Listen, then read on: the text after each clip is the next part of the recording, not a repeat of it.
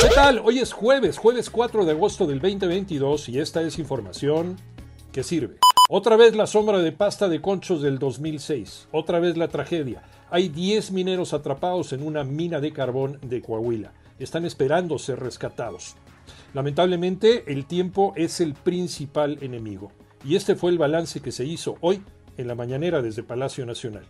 Tenemos a 10 mineros atrapados y 5 mineros lesionados, mismos que lograron salir y eh, se revisa su, eh, la atención médica. Están recibiendo la atención médica en una eh, clínica cercana a Sabinas, es una clínica del IMSS. Dos de ellos ya fueron dados de alta, así es que se encuentran tres mineros en esta clínica del IMSS. Binomios caninos del ejército mexicano se unieron para la búsqueda de los mineros sobrevivientes. Papá, mamá, esta es información que sirve a la hora de comprar los útiles escolares. Manolo Hernández.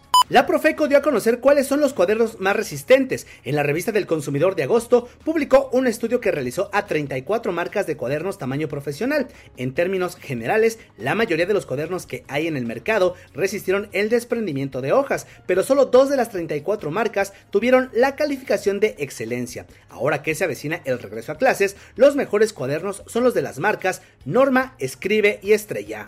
Chivas vuelve a perder y América apenas ganó.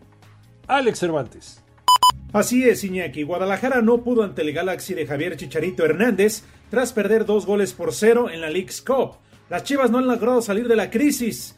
De hecho, no ganan desde el torneo anterior. Hay que recordar que esta crisis viene desde los cuartos de final, cuando fueron vacunados por los rojinegros del Atlas. Desde entonces, no han podido ganar un solo partido. Mientras que en un juego donde no hubo goles a lo largo de los 90 minutos, América y Los Ángeles se fueron a penales. Las Águilas imponen 6 por 5. Por cierto, esos partidos se disputaron en el mismo escenario, sí, en el SoFi Stadium de Inglewood, con más de 71 mil espectadores. Escúchanos de lunes a viernes de 6 a 10 de la mañana por 88.9 Noticias, por tu estación favorita de Grupo Asir y en digital a través de iHeartRadio. Yo soy Iñaki Manero, que tengas un extraordinario jueves.